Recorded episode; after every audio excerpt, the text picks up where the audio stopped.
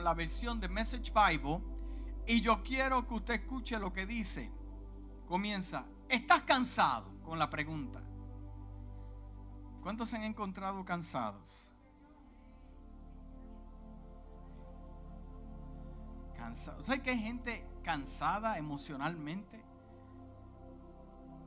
Gente emocionalmente cansados.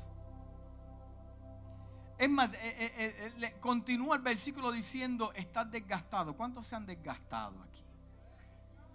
No hay peor desgaste que tú des y des y des y no veas un resultado. Oh, Dios mío. ¿Sabe cuánta palabra Dios le ha hablado a la gente? Y Dios le ha ministrado a la iglesia. Y siguen, no todos, tomando las mismas decisiones y tropezando con la misma piedra. La gente no se cansa de tropezar con la misma piedra. Saben dónde está y como quiera tropiezan con la misma piedra. Eh, eh, eh, ay, Dios mío. Es más, continúa, continúa diciendo, ¿estás quemado por la religión? ¿Sabes que hay muchos dentro de la, iglesia que son religiosos? De aquí no, de, me, refiero a, a, la iglesia de Jesucristo. Que piensan que con llegar a los domingos a la iglesia ya se calmaron todos, calmaron su conciencia, pero el pecado sigue ahí, la desobediencia sigue ahí. Mm. La religión quema. Porque la religión, tú sigues haciendo lo mismo, esperando resultados diferentes, pero al final te fatigas porque no estás viendo lo que estás esperando. Pero una experiencia con Cristo, una experiencia personal con Cristo, no con el hombre, con Jesús, te lleva a otras experiencias que en vez de desgastarte te aumentan, te multiplican, te lanzan, te abren puertas para otros niveles espirituales. Toda persona que tenga o haya tenido un encontronazo con Cristo, yo te prometo que tu vida no será igual. Tu vida no será igual. La de los religiosos continúa igual. Pero aquellos que han tenido un encontronazo con Cristo, mm, hasta el rostro le cambia. Hasta el rostro le cambia.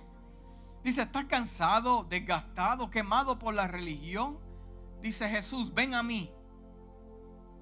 Sal conmigo y recuperarás tu vida. Sal conmigo. Sal conmigo. Vamos a caminar. Vamos a caminar por diferentes lugares y vas a recuperar tu vida. Te mostraré cómo descansar de verdad. Camina conmigo y trabaja conmigo observa cómo yo lo hago. O sea, tú no tienes que hacer nada. Simplemente camina conmigo. Porque muchos de los desgastes espirituales de nosotros, de la iglesia, de los hijos de Dios, es porque tenemos que hacer algo y no lo hacemos. Y cuando viene la prueba y viene la situación nos desgasta. Pero aquí en este, en este capítulo en inglés me gusta porque dice sal conmigo. O sea, vea de la mano conmigo. No andes solo. No vayas delante de mí o vayas detrás de mí. Camina conmigo. Muchos de los problemas que nos buscamos es que queremos caminar alante del Señor. Hacer las cosas como yo pienso, porque yo creo que van a salir así. Te fatigas. O detrás del Señor. No hago nada, no asumo responsabilidad dejo que las cosas pasen, pero caminar con Jesús mm, implica que Él te lleva de la mano y te protege y te cuida y sabe a dónde te va a llevar. Dice, aprenda de los ritmos no esforzados por la gracia. Oh my God. ¿Usted sabe lo que es un ritmo? Un ritmo conlleva un tiempo. Y las cosas bajo la gracia son gratis. ¿Usted me está entendiendo? Porque cuando tú estás en la perfecta voluntad de Dios, operando en la gracia de Dios, caminando con Jesús, las cosas te van a llegar a ti. Tú no las tienes que buscar. Tú simplemente obedeces y ten fe y van a llegar a ti. Porque son dadas por qué? Por gracia. Son dadas por gracia. Y continúo leyendo aquí. Wow, qué tremendo. Dice, no te pondré nada pesado que te quede mal. O sea que hay una medida. ¿Cuántos han hecho un traje aquí? Que van donde, donde el sastre. Y le dicen, yo quiero el traje así, customizado. Te toman las medidas de tu espalda, de tu pecho, de tus piernas. Y dicen, bueno, usted de talla tal, de cintura es 40. No, yo soy 32. No, usted es 40.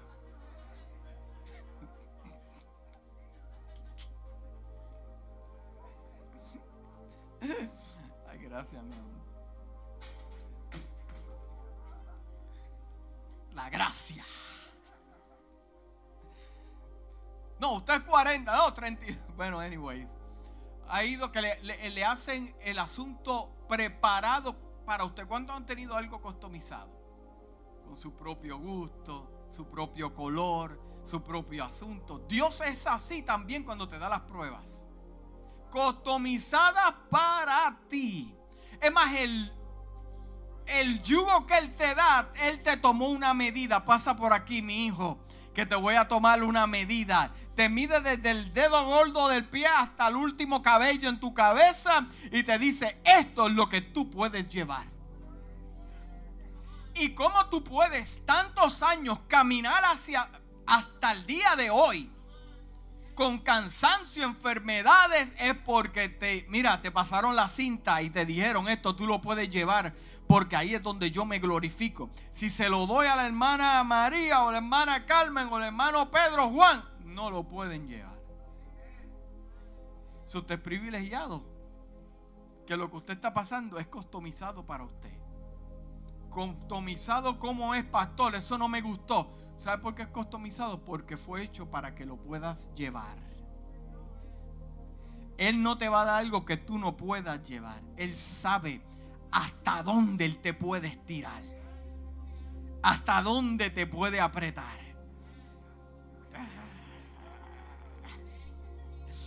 quieres tirar y quieres arrancar y quieres salir corriendo, pero Él sabe.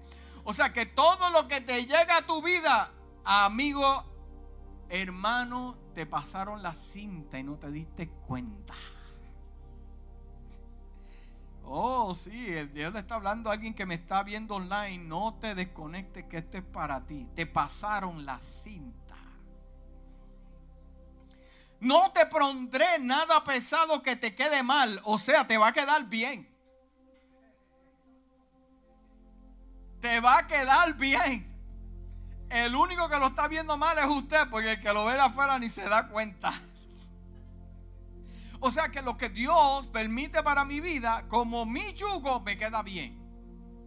Es aceptable.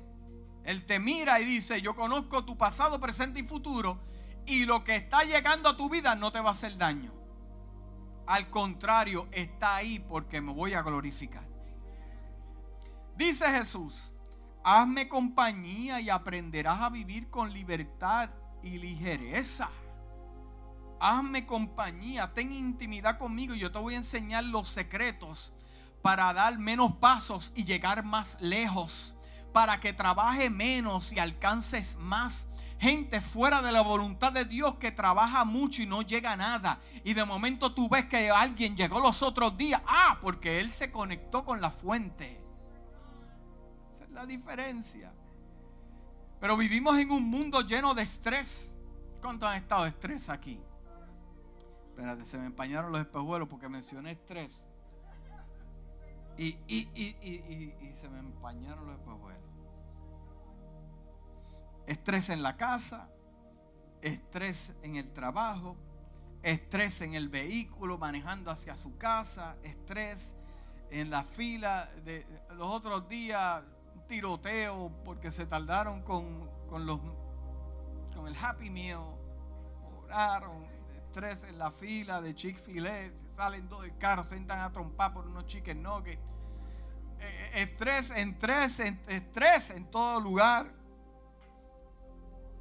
estrés con, con, ¿Quién sale de presidente? Mira, puede salir cualquiera y como quiera no va a tocarle a tu casa y te van a decir, mira, aquí tienes la compra del menú, usted pelea por lo suyo. Estrés, estrés, las redes sociales. Yo, estrés en todos los lugares, incluso en el ministerio hay mucho estrés. Se supone que esta sea la casa del Señor. Que aquí es donde usted venga a descansar. Estrés en la iglesia, no, no es más, las navidades se acercan. Estrés ya, unos están ya como que, que le pica la cartera. Tres pandemia, ahora Navidad. Ay, las navidades a mí me estresan. Regalo para aquí, regalo para el perro, regalo para acá. Ay, ahí está ya a, la, a la vuelta de la esquina. A la vuelta de la esquina también eso le va a traer estrés y afán. Ahora yo entiendo cuando, cuando el sabio Salomón dijo, mira, todo es vanidad, vanidad de vanidades, todo, todo lo que está debajo del sol para el hombre, todo es vanidad, todo causa cansancio. Mm. Dado que todos pasamos diferentes tipos de estrés, necesitamos desesperadamente del Señor porque el Señor todo lo sabe. Diga, el Señor todo lo sabe. Él sabe cuando te cansas. Él sabe cuando te agobias. Él sabe cuando estás triste. Él sabe cuando te hacen cosas injustas. Él lo está viendo. Mm. Pero qué bueno que Jesús personalmente, a usted lo han invitado para una fiesta una tercera persona le dijo, oh, oh, mira, hay, una, hay una boda. Sí, vente conmigo, acompáñame. Sí, pero a mí no me invitaron, no, pero vente conmigo. Y una boda que se supone que hagan 50 personas y vino una persona e invitó a 10 más, ahora hay 60. ¿Usted ha visto ese tipo de casos? Pero cuando te llega una invitación personal, te dice, mira, te invito personalmente. Que el gobernador te invite personalmente en este versículo es bien interesante porque el que te está invitando no es el apóstol Pablo, no es el apóstol Pedro, no es el profeta Elías, no es el profeta Isaías. El que te está hablando es Jesús. usted sabe que la iglesia tiene que volver a amarrar a Jesús a su vida. Leer de los apóstoles es buenísimo y de los discípulos, amén, aprendemos, pero, pero aprendamos a ser más como Jesús. Amén. Soy el que te está dando la invitación se llama Jesús. Pero qué bueno que Él comienza con mi yugo. ¿Cuántos saben lo que es un yugo aquí? El yugo no es tu marido. No es... Eh, no. Vamos a buscar la definición de yugo. Dice, yugo es un término que permite identificar al instrumento fabricado en madera donde mulas en plural o bueyes en plural son atados para construir una yunta. A él se sujeta el dispositivo para direccionar el arado del carro. Este barzón, por su parte, se ata al yugo mediante una correa. ¿Por qué? Pone dos bueyes. Uno quiere ir a la izquierda y el otro quiere ir a la derecha, ay, usted sabe para dónde vamos, ¿verdad? Pero cuando hay un yugo, se, se supone que te sujeta a algo.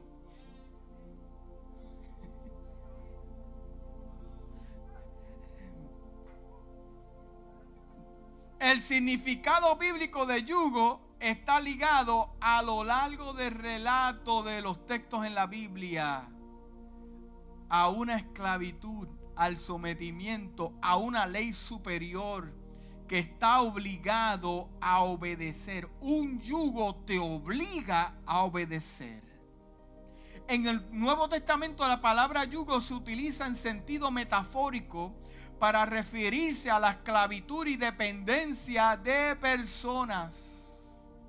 En la Biblia hay muchas citas que emplean esta palabra. Se refiere a la servidumbre en el caso de personas ligadas a un contrato de trabajo, por ejemplo, en Primera de Timoteo, capítulo 6, versículo 1 dice, todos están bajo el yugo de la que la esclavitud. Tengan sus amos por digno todo honor para que no sea blasfemado el nombre de Dios. ¿Me está entendiendo, iglesia? Hacen referencia también a la opresión en Hechos capítulo 15, versículos de 10 al 11. Dice, ahora pues, ¿por qué tentáis a Dios poniendo sobre la selvis, selvis a los discípulos un yugo que ni nosotros los padres ni nosotros podemos llevar? Hay gente que le pone yugo a otros que ellos mismos ni hacen. Y usted lo ve a través de las escrituras. El problema de Jesús con los religiosos era que le decían a la gente, los tenía sometidos a un yugo, amarrados a algo que verdaderamente ni ellos lo hacían. Antes creemos que por la gracia del Señor Jesús seremos salvos.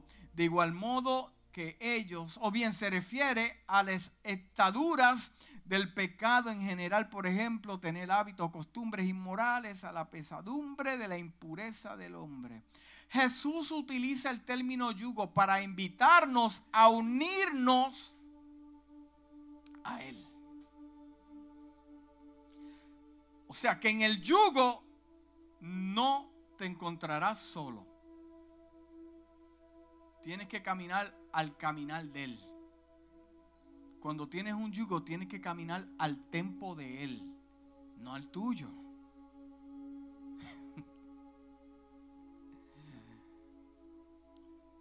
El versículo 28, te voy a hablar de los tres misterios que hay en este versículo. El primero es, vengan a mí todos ustedes que están cansados y agobiados y yo les daré descanso. Jesús invita a todos los que están trabajados y cargados. Esta llamada no es para los autosuficientes. No son para los autosuficientes. Este llamado no es para la gente arrogante y orgullosa. Desafortunadamente muchas personas están demasiado orgullosas para admitir que están abrumadas. Oh, todo está bien. No, todo está bien. No se dan cuenta que necesitamos ayuda divina. Los hombres de Dios necesitan ayuda divina. Yo me he encontrado en momentos que yo le he dicho a Dios, yo estoy cansado, ya yo no sé qué hacer, pero necesito que intervengas conmigo. Y Dios comienza a trabajar con mi vida, a darme fortaleza, porque yo creo en el Dios que también fortaleció a su hijo en el Getsemaní, al Dios que también cuidó al profeta Elías y usó cuervos para llevarle comida, al Dios que protege a los suyos. Ayuda divina. Pero esta llamada, esta invitación lo hace Jesús para aquellos que están fatigados y cargados. Algunos eruditos bíblicos dicen que la palabra trabajo indica cargas que asumimos. Y la frase cargado se refiere a la carga que otros nos imponen. ¿Tú sabes por qué la fatiga de tanta gente en la iglesia? Porque alguien te causó el problema. Muchos problemas los buscamos nosotros. Pero muchas de las causas innecesarias es que alguien te ocasionó el problema. Porque otros lo imponen. Esta palabra cargado muy probablemente se refiere a las cargas impuestas por los escribas y los fariseos. Atan cargas pesadas, como dice el libro de Mateo 23 dice, atan cargas pesadas, difíciles de llevar y las ponen sobre los hombros de las personas, pero ellos mismos no están dispuestos a cargarlas. Un judío ortodoxo estaba agobiado por su religión y todavía está apretado por su religión. Un judío tenía que guardar todos los 613 mandamientos. Mire, hermanos, son 10 y tenemos problemas. Es más, Jesús te lo redujo a dos y todavía tienes problemas. Imagínese 613 mandamientos. Miren, nadie podía ser salvo. Mm. Oh my God. Además de esto, tenían que seguir muchas reglas. Lávate las manos así, muévete así, no mires para acá, eh, come así, eh, pon la toalla así. regulaciones mencionadas por las tradiciones judías. Un judío vivía bajo el, eh, eh, el eco de la palabra siguiente, no harás, no harás esto, no veas esto, no mires esto. Así como el legalismo, ¿cuántos han sido víctimas del legalismo? No te pongas pantalla, no te cortes el pelo, no hagas esto, no hagas qué, no como tampoco, no respiro. Pero ellos mismos no lo hacen. Esperen que nadie los vea para hacer sus cosas. Pero la Biblia dice que nunca podemos ser justificados por la ley, dice el libro de Gálatas capítulo 2. No, las personas que nos rodean también viven con cargas pesadas. El que está a su lado tiene una carga. Amamos a Dios con todo nuestro corazón, con toda nuestra mente, pero tenemos una carga. Todos tenemos una carga hacen todo tipo de cosas para complacer a sus dioses, muchos de ellos. Cargas innecesarias. Creen que las buenas obras son la raíz de la salvación. Pero Cristo hizo todo lo necesario para obtener nuestra salvación. Porque nuestra salvación es por gracia y por misericordia. Amén. Para nosotros las buenas obras son el fruto, wow, de la, de la salvación. Escuche bien, para nosotros las buenas obras son el fruto de nuestra salvación, pero no la raíz de la salvación. Porque cuando uno es salvo, uno da frutos. ¿Ha pensado en eso? ¿Ha pensado en esto? Como persona salva, usted se supone que dé frutos. Amén. Estamos aquí. Todo lo que tenemos que hacer es acercarnos a Jesús con confianza. Tenga en cuenta que esta invitación es para todos. Jesús dice, todos los que están cansados y trabajados, no importa cuál es el color de tu piel, de qué país tú vengas, esto es para ti también. No importa el trabajo que hagas, también es para ti. Miren lo que dice el Salmo 38, versículo de 3 al 4 dice, por causa de tu indignación, no hay nada sano en mi cuerpo por causa de mi pecado. Usted sabe que el pecado trae cargas innecesarias. Usted sabe que el pecado trae cargas innecesarias, enfermedades emocionales que causan enfermedades físicas luego. Dice el salmista, mis huesos no hayan descanso. Mis maldades me abruman. Soy una carga demasiada pesada, dice el salmista. Hmm. Aleluya. Ven a mí, dice Jesús. Vengan a mí todos los que están cansados y agobiados y yo les daré descanso. Jesús nos invita a acercarnos a Él. Él no dice, ve donde Moisés. Jesús no está diciendo, ve, ve, ve, ve, ve donde rey David, ve a la tumba de rey David, órale allí. Jesús nos dijo, mira, ve donde Elías y pregúntale a él, o a Eliseo, a Isaías, o a Jeremías, o a Amós, o a Malaquías, o a, Juan el Bautista. No, él dijo, ven a mí. Jesús tampoco dijo, mira, ve, ve, ve, ve donde el pastor o ve donde el líder. No, gracias a Dios que somos la voz de Dios en la tierra. Pero usted tiene que tener una relación aparte con Jesús. Por eso Jesús dice, mira, tienes, tienes que venir a mí. Y el problema que el problema que tenemos es que cuando nos surge el problema, donde menos vamos, vamos donde Jesús, llamamos al amigo, llamamos al hermano y cuando nos dicen algo que no nos gusta, ahí le damos la espalda y no quiero hablar contigo, no quiero escuchar esto. Ay, Señor amado. Vivimos un tiempo difícil. Que a la gente tú le mientes y te aplaude, le dice la verdad y te tira con un zapato. No, yo soy sincero y yo digo las cosas como son y yo las hablo hasta que eres sincero con ellos. Se enfogonan, se enchisman y se van de la iglesia. Mejor no diga que es sincero, porque te están apuntando y te están midiendo para el yugo que viene.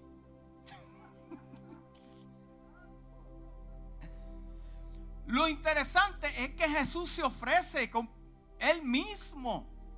Él mismo se ofrece. Esta es una invitación autorizada con su propio permiso. Aquí tienes el boleto. Puedes entrar cuando tú quieras. Mira, para comprender esta invitación tenemos que ver el libro de Isaías. Mire, mire cómo es este asunto. El libro de Isaías capítulo 40, versículo 28 al 31 dice, ¿acaso no sabes? ¿Acaso no te has enterado? ¿Acaso no sabes? ¿Acaso no te has enterado que el Señor es el Dios eterno, creador de todos los confines de la tierra, que no se cansa ni se fatiga y su inteligencia es insondable? Él fortalece al cansado y acrecienta las fuerzas del débil. Aún los jóvenes se cansan y se fatigan y muchos tropiezan y caen. Pero los que confían en el Señor renovarán sus fuerzas los que confían en el Señor renovarán su fuerza. Entonces lo ven a usted que estaba deprimido la semana pasada y cuando te ven, wow, qué energía y qué fuerza. Lo que usted no sabe es que hubo un encontronazo en el mundo espiritual, en, una, en un closet, en, un, en la misma cocina. Ahí te visitó Dios y te fortaleció porque tú sabes de que sabes de que sabes que el único que te puede ayudar es Dios. Pero los que confían en el Señor no serán desilusionados. Mm. Renovarán sus fuerzas.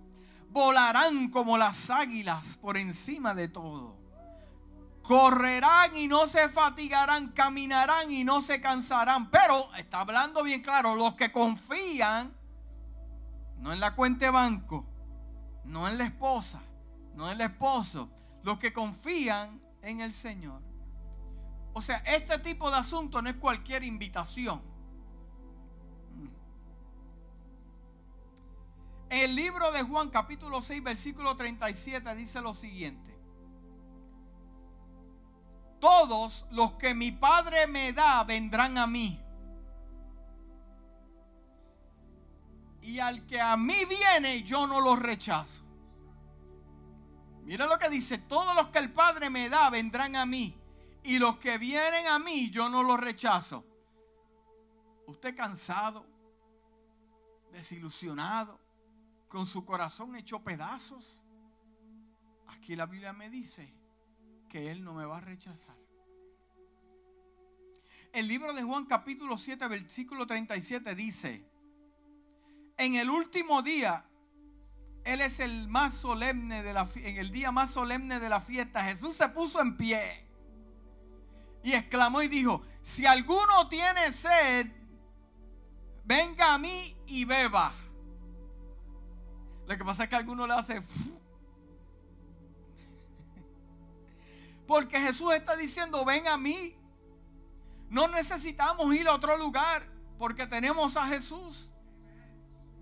Ahora, venir a Jesús requiere fe y confianza en Él. Mm. Nuestro objetivo de fe no está en las cuatro paredes de una iglesia, ni en un ministro, ni en el credo, en otra cosa. Nuestro objetivo en fe es en Cristo Jesús. Es más, usted quiere saber algo, su salvación viene por Cristo Jesús. El que intercede a la diestra del Padre es Cristo Jesús. El que derramó sangre. La, mire, yo menciono ese nombre y me tiembla mi alma. Porque la iglesia se ha olvidado de Jesús.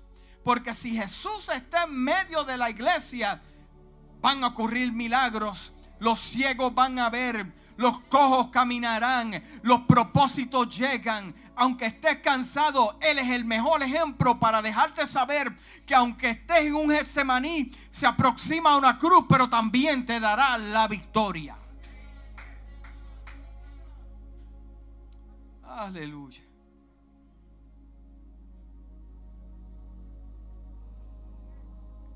rey de, que gobernó en Persia, su nombre era el rey Azuero. En el libro de Estel podemos ver que este rey no permitía caminar, que, los pobres caminaran con él.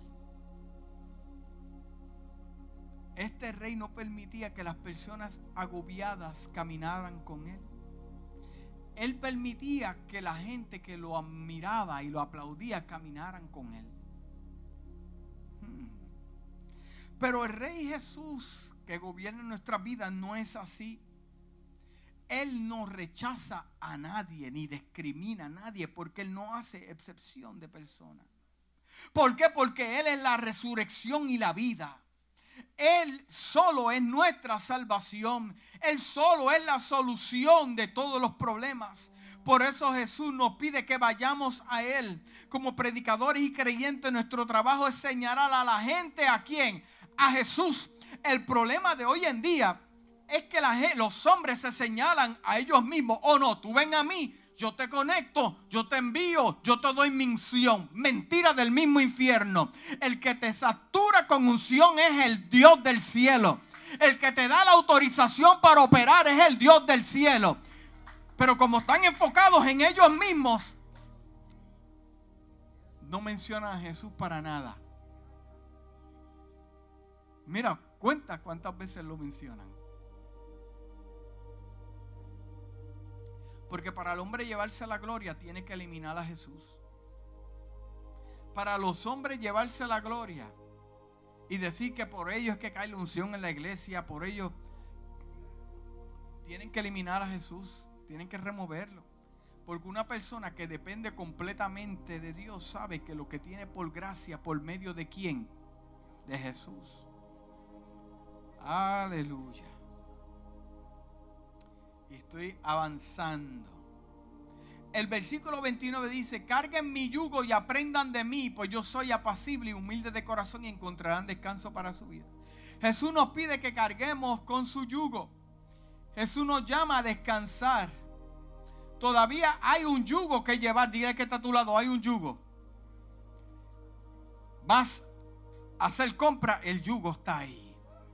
Vas al trabajo, el yugo está ahí. Vas al hospital, el yugo está ahí. Vas a Disney World y el yugo está ahí. Te vas de vacaciones y el yugo está ahí. Porque eh, te lo dieron para ti. Puedes cambiar de iglesia o puedes cambiar de estado o puedes y el yugo seguirá ahí. Escucha bien, bien claro, escucha bien esto bien claro. Según el libro de Jeremías capítulo 27 versículo dice, cuando un hombre cargaba su yugo, ahora estamos en el Antiguo Testamento, generalmente lo cargaba sobre sus hombros. El libro de Jeremías 27 dice, así me dijo el Señor, hazte un yugo y unas correas y póntelo sobre donde. Ahora estamos hablando sobre el cuello amárratelo fuerte. Esto es una imagen de sujeción a la obediencia. O sea que el yugo tiene que ver con la obediencia. Los judíos hablaron de llevar, un, de llevar el yugo de la ley de Dios, es decir, obedecer la ley de Dios. Entonces cuando Jesús dijo llevar mi yugo sobre vosotros, no está ordenado, eh, eh, nos está ordenando a que lo obedezcas. Si bien Jesús hizo todo lo que hay que hacer para concedernos salvación, todavía tenemos una responsabilidad. Hmm. De venir al Señor con corazón obediente. Debes estar dispuesto a aprender de Él. Así como así es que usted y yo nos convertimos en discípulos. El libro de Juan capítulo 13 versículo 15 dice, le ha puesto el ejemplo para que hagan lo mismo que yo he hecho con ustedes. Tenemos que tomar el yugo de la sumisión y la instrucción. Necesitamos tomar el yugo, aprender, porque Él es manso y humilde de corazón. El versículo 29 dice, carguen mi yugo y aprendan de mí, pues yo soy apacible, humilde de corazón.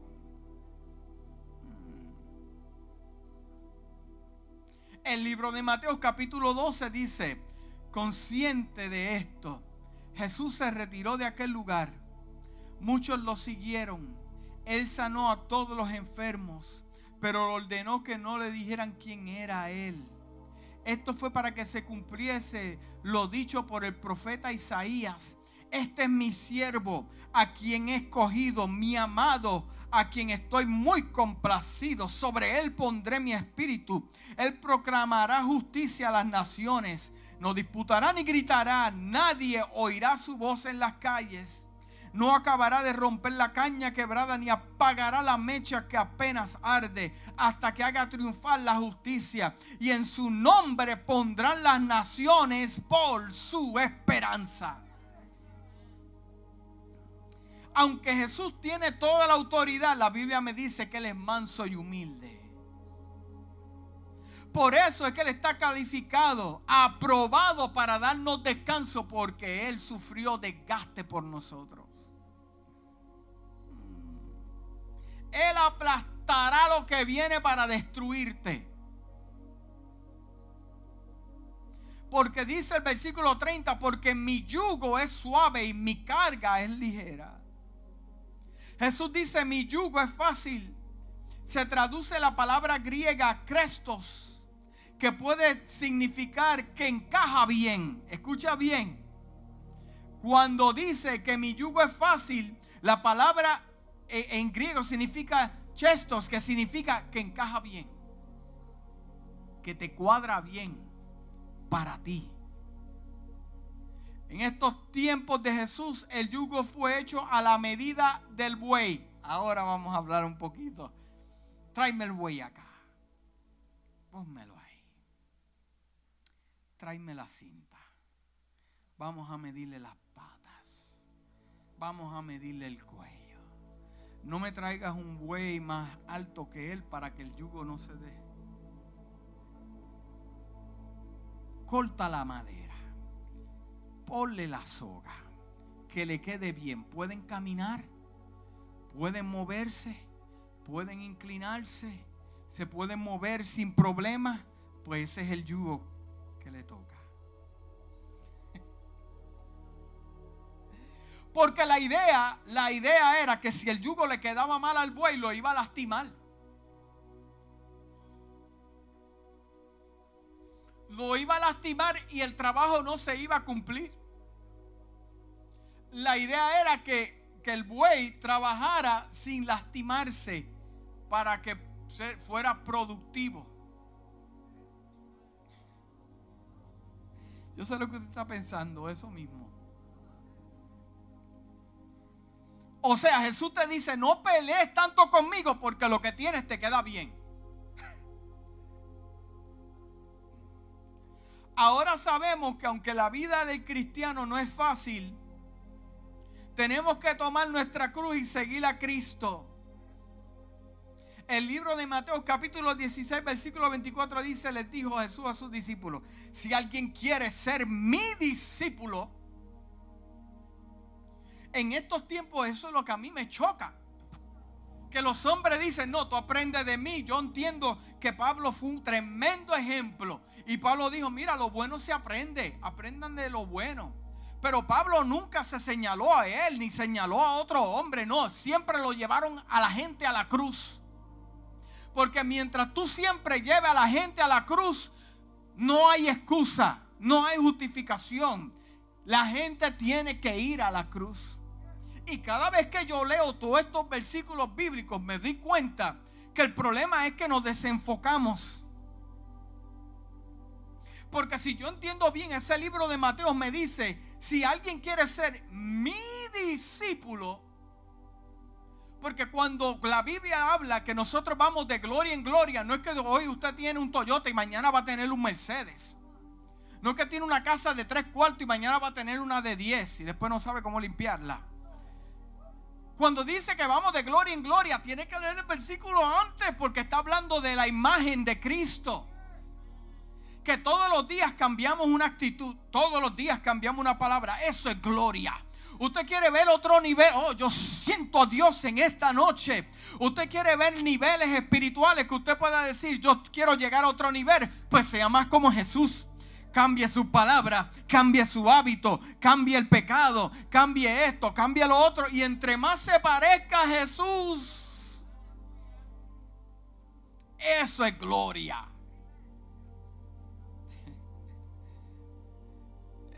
Quiera ser mi discípulo tiene que negarse a sí mismo. No puede ser discípulo y hacer tu voluntad o yo hacer la mía.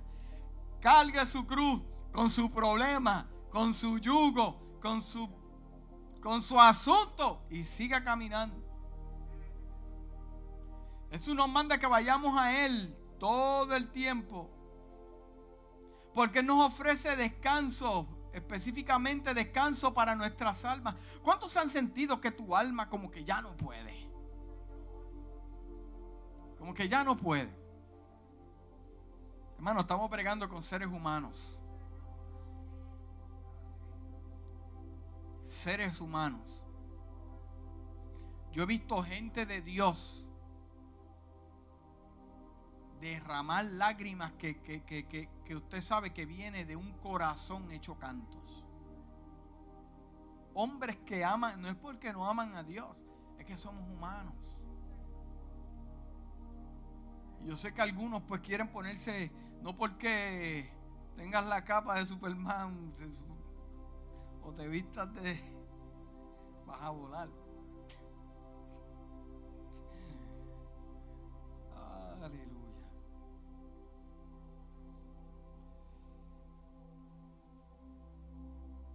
Esta frase que nos dará descanso también proviene de Jeremías capítulo 6, versículo 16, usted lo busca en la casa. Capítulo 6, versículo 16, donde dice que Yahweh le promete a los judíos que retendrá su ira y les dará descanso si se vuelven a quién? A Él. Si se vuelven a Él. En nuestro pasaje Jesús le está dando la invitación a la gente también. Si vienes a mí, te daré descanso. Porque la palabra descanso también en el original significa salvación. Jesús nos invita al descanso inmediato de la salvación y al futuro descanso celestial. Cristo está a las puertas. La promesa de Jesús también aplica las pruebas diarias. En 2 de Corintios capítulo 5 versículo 4 dice, realmente vivimos en, una, en esta tienda de campaña, suspirando y agobiados, pues no deseamos ser desvestidos, sino revestidos para que lo mortal sea absorbido por la vida. Y ya termino con esto. Todos llevamos muchas cargas. Muchos llevan carga de enfermedad, presión en el trabajo, crianza de los hijos, la finanza del estrés emocional, las ansiedades. Incluso enfrentamos el peso también del ataque del enemigo. Mm, mucha cosa. Pero hay buenas noticias. Dios nos exhorta que eches todas tus angustias. Porque Él te dice en esta noche, yo me preocupo por ti. En primera de Pedro capítulo 5 versículo 7 dice, depositen en Él toda ansiedad porque Él cuida de ustedes.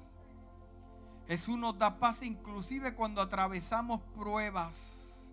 En el libro de Juan capítulo 16 versículo 33 dice, yo le he dicho estas cosas para que en mí, ¿en quién? En Jesús, ¿en quién? hallen paz. En este mundo afrontarán aflicciones, pero anímense, yo he vencido al mundo. Oye, siempre te dirige a Él. Nunca te vaya a mandar al psicólogo ni a que yo mira hermano, el único que puede hacer por la gente es Dios. No, yo no puedo hacer nada por nadie. Yo no transformo a nadie. Como yo le decía a un hermano los otros días, yo puedo llevar al camello ahí a beber agua, pero el camello es el que toma agua. El único que puede hacer por usted es Dios.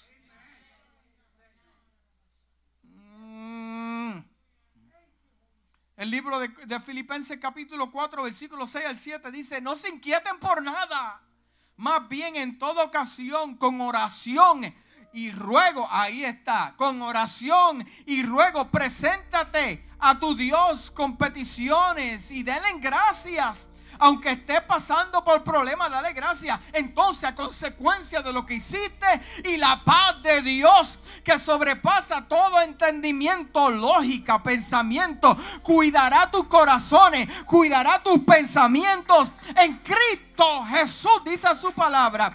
Hay descanso al venir a Jesús, hay un descanso al tomar el yugo y ser obediente a Él. Hay un descanso en aprender de Él, de cómo ser un discípulo fiel. Porque en este tiempo hay muchos maestros y pocos discípulos.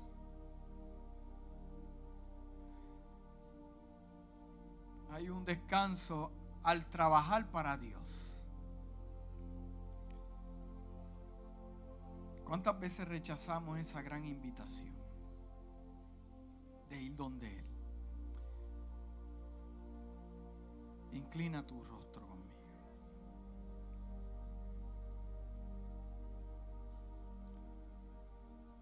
¿Cuántas veces rechazamos esta gran invitación?